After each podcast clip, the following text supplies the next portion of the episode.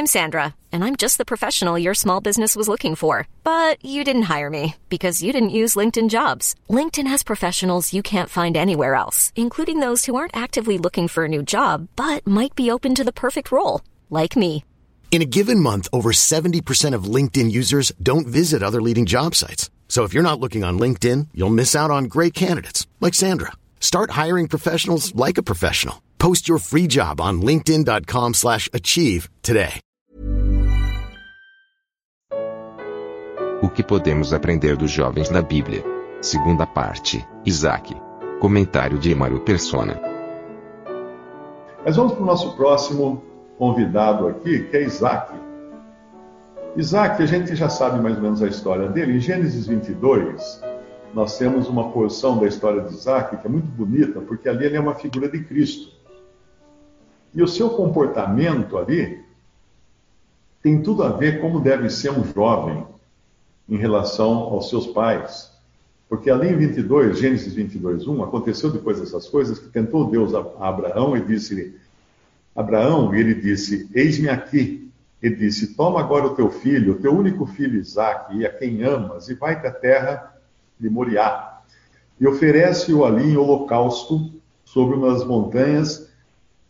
E Gada abaldou o seu jumento, tomou consigo dois de seus moços, Isaac, seu filho, fendeu lenha para o holocausto, levantou-se e foi ao lugar que Deus lhe dissera. Ao terceiro dia levantou Abraão seus olhos e viu o lugar de longe. E disse Abraão aos seus moços: Ficai-vos aqui com o jumento, e eu e o moço iremos até ali, e havendo adorados, tornaremos a vós. Isso é muito, muito interessante por alguns aspectos. Primeiro, para Deus, para Abraão encontrar o lugar que Deus havia ordenado a ele, ele teve que levantar os olhos, porque era um lugar que estava acima do nível desse mundo. E quando ele vai subir para esse lugar, ele deixa para trás os moços e deixa para trás o jumento, que nos falam da juventude, do vigor da mocidade, da força da mocidade que não estou chamando os jovens aqui dessa, dessa, desse estudo de jumento, mas o jovem é muito mais forte, o jovem é muito mais uh, rápido nas, em fazer as coisas. Eu, eu, com meus 65 anos, eu tenho saudade do tempo em que eu me abaixava e não precisava ficar abaixado meia hora pensando o que, que eu podia aproveitar para fazer, já que eu estava ali embaixo. Né? Vai ser tão difícil para ficar em pé de novo, vai estralar tantos ossos que melhor você resolver fazer alguma outra coisa, encerar o chão, fazer algum negócio. Mas, eh, então, essas coisas não servem para Deus, no sentido espiritual das coisas, porque ele tem que deixar para trás a força e a, a, energia da juventude. E ele sobe, então, só com Isaac. Ele sobe só com Isaac, e quem vai, levar, quem vai levar a lenha é Isaac, uma figura muito clara de Cristo levando o seu madeiro, subindo para ser sacrificado com o seu madeiro às costas, e tomou o fogo e o cutelo na sua mão. Esse agora vai ser Abraão, né, levando o, o, que é necessário para o holocausto. O holocausto é uma, é uma queimada, o holocausto é uma, uma oferta queimada, um churrasco, né? pegar a vítima e pôr fogo na vítima, mata a vítima e põe fogo, isso é o holocausto. E foram ambos juntos. Então falou Isaac a Abraão, seu pai, e disse: Meu pai. E ele disse: Eis-me aqui, meu filho. E ele disse: Eis aqui o fogo e a lenha, mas onde está o cordeiro para o holocausto? E disse Abraão: Deus proverá para si o cordeiro para o holocausto, meu filho. Assim caminharam ambos juntos. E vieram ao lugar que Deus lhes dissera, edificou Abraão ali um altar, pedras, obviamente, e pôs em ordem a lenha e amarrou a Isaac, seu filho, e deitou-o sobre o altar em cima da lenha. Agora, vem cá. Eu não sei exatamente qual era a idade de Isaac. Mas qualquer menino, um pouquinho, com um pouquinho de esperteza, ele ia falar assim, a coisa aqui não é assim, não está certa. Está me amarrando, está pipondo em cima da lenha, trouxe uma faca, um punhal e fogo. Eu vou morrer. O que, que meu pai vai fazer comigo? Isso que é interessante. Nós não vemos Isaac se debatendo, nós não vemos Isaac. Se na verdade a gente vê que a fé de Abraão era de que Deus poderia ressuscitar o seu filho depois, isso é falado, acho que em Hebreus, se não me engano, é Hebreus 11, Hebreus 11, 17. Pela fé ofereceu Abraão a Isaac, quando foi provado, sim, aquele que recebera uh, as promessas ofereceu seu primo unigênito, seu unigênito. Sendo-lhe dito em Isaac será chamada a tua descendência. Considerou que Deus era poderoso para até dos mortos o ressuscitar, e também em figura o recobrou. Então ali estava Abraão exercendo a sua fé de que Deus seria suficiente para ressuscitar seu filho. Mas estava também Isaac compartilhando da mesma fé de Abraão. Porque senão ele estaria se debatendo, ele estaria brigando, ele estaria correndo. E Abraão, não sei, a idade de Abraão era mais de 100 anos agora. Será que ele pegava um, um garoto correndo? De jeito nenhum. Então ele não ia conseguir, de maneira alguma, vencer a corrida do garoto. Mas então o menino está sujeito ao seu pai. Isso é um exemplo tremendo, não só da sujeição do Senhor em ir até o, o Calvário, porque isso tudo é uma figura do, do seu sacrifício, mas de como deve, um jovem deve ser sujeito também a seus pais. Uh, às vezes, não entendendo exatamente uh, o que é aquela ordem, aquela coisa, mas se sujeitando. Se sujeitando aos pais, se sujeitando às autoridades. Né? Hoje, inclusive, uma notícia horrível aqui perto, na cidade aqui do interior de São Paulo, sete jovens que morreram num acidente de automóvel, foram numa festa clandestina, numa chácara que está proibido festa, beberam, então parece que alguns eram menores de idade, e na volta bateram num caminhão, morreram todos. Ou seja, o que, onde, onde que estava o problema? Lá atrás, quando não, não atende às, leis, à autoridade. Eu, eu, sinto pelos pais desses jovens, né? Porque talvez alguns nem soubessem onde os filhos tinham ido uh, à noite. Então, o jovem ele tem que ter o senso, o jovem cristão, ele tem que ter o senso de obediência e sujeição à autoridade e aos pais, aos irmãos mais idosos também. Isso é importante.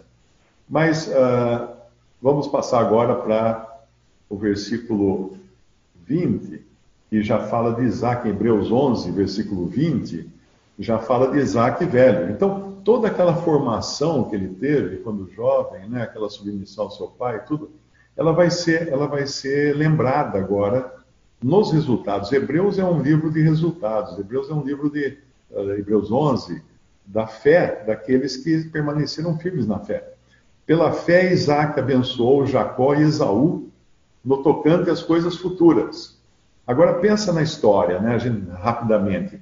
Como é que era a história desse, desse Jacó e desse Esaú? Esaú era mais velho. Esaú nasceu primeiro, Esaú, Esaú era primogênito. Porém, Jacó, junto com sua mãe, com Sara, armaram um estratagema. Jacó botou uma pele no braço, porque Esaú era peludo, Isaac já estava cego. Então, Esaú, a hora que pôs a mão, pensou que era, que era uh, Isaac, a hora que pôs a mão, pensou que estava abençoando Esaú, mas era Jacó que estava fantasiado de Esaú ali. E, então, no fim da sua vida, porque uh, Jacó acabou surrupiando o direito à primogenitura. Esaú trocou esse direito por um prato de lentilhas, né? Então ele fez uma coisa horrível. Mas também Jacó fez outra coisa horrível, que foi armar todo esse esquema para enganar o seu pai. Então, Isaac abençoou Jacó. Depois, quando ele percebe, ele fica muito bravo. Isaac ficou muito bravo de ter abençoado o filho errado, mas já tinha abençoado. Jacó já tinha agora o selo da primogenitura. Por isso que quando algumas pessoas falam assim, ah, mas quando fala que Jesus é o primogênito, então quer dizer que ele foi criado, ele nasceu, o primeiro filho. Não. Primogenitura não significa apenas primeiro filho. Significa o primeiro uh, em, em ordem, o primeiro na escala. Porque Jacó não era o primeiro filho, mas ficou sendo primogênito porque ele recebeu a bênção de primogenitura. Então é muito importante entender que primogenitura não é apenas o que nasce primeiro, mas é também o título. É? Então aqui nós vemos o que, o que Isaac faz é muito bonito, é muito louvável, porque ele abençoa os dois, Jacó e Esaú, no tocante às coisas futuras. Ele não guardou rancor de Esaú, Ele não guardou rancor de Jacó. Ele abençoou os dois igualmente. É, ele poderia guardar rancor de Esaú por ter considerado o seu direito de primogenitura uma coisa tão, tão banal ao ponto de trocá-lo por um prato de lentilhas, né? E poderia também ter amaldiçoado Jacó por, ter, por causa do seu estratagema, mas não, ele abençoa Jacó e Esaú. Então isso nos ensina uma coisa também muito importante, todo jovem, todo cristão deve saber, não guardar rancor não guardar raiz de amargura, não ficar em, cozinhando galo. É cozinhando galo que fala, né? Pondo o galo para cozinhar, né? Que tem, galo tem carne dura, precisa ficar cozinhando muito tempo, né? Então, não fazer isso. Porque quando você tem amargura de alguém, quando você tem rancor de alguém, quando você guarda raiva de alguém, você fica algemado a essa pessoa. Você vive em função dessa pessoa. Se essa pessoa vem vindo pela calçada, você tem é obrigado a atravessar a rua e ir para outra calçada, porque você está preso a ela. Está preso, você não pode se libertar dela. Você vai dormir pensando nela, você acorda pensando nela, pensando no mau sentido, não nem fala música, pensando no mau sentido. Você está preso a essa pessoa, algemado a essa pessoa. Então é muito importante isso, não guardar rancor. O rancor azeda e não traz benefício nenhum, seja jovem, seja idoso, seja um adulto. Visite respondi.com.br. Visite também 3minutos.net.